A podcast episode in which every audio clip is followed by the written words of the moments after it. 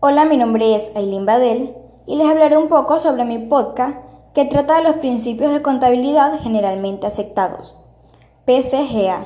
Son reglas que sirven de guía contable para formular criterios referidos a la medición de patrimonio y a la información de los elementos patrimoniales y económicos de una entidad. Los PCGA constituyen parámetros para que la confección de los estados financieros sea sobre la base de métodos uniformes de técnica contable. Los efectos y cualidades que posee son las siguientes. Son razonables y prácticas en su aplicación. Producen resultados equitativos y comprensibles. Son aplicadas bajo circunstancias variables. Son susceptibles de observarse uniformemente. Producen resultados comparables de periodo a periodo y entre compañías.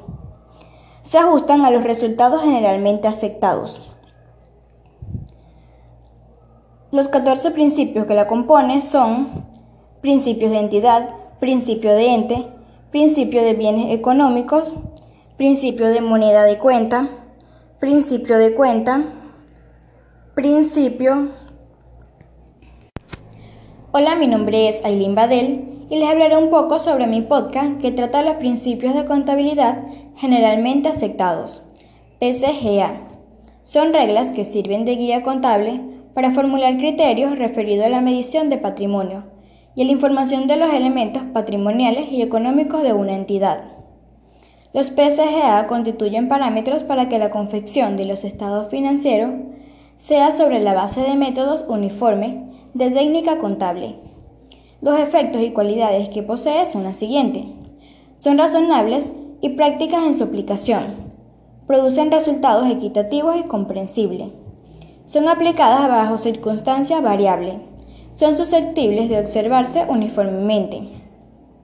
Producen resultados comparables de periodo a periodo y entre compañía.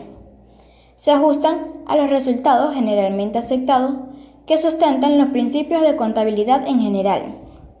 Los 14 principios que la componen son Número 1. Principio de entidad.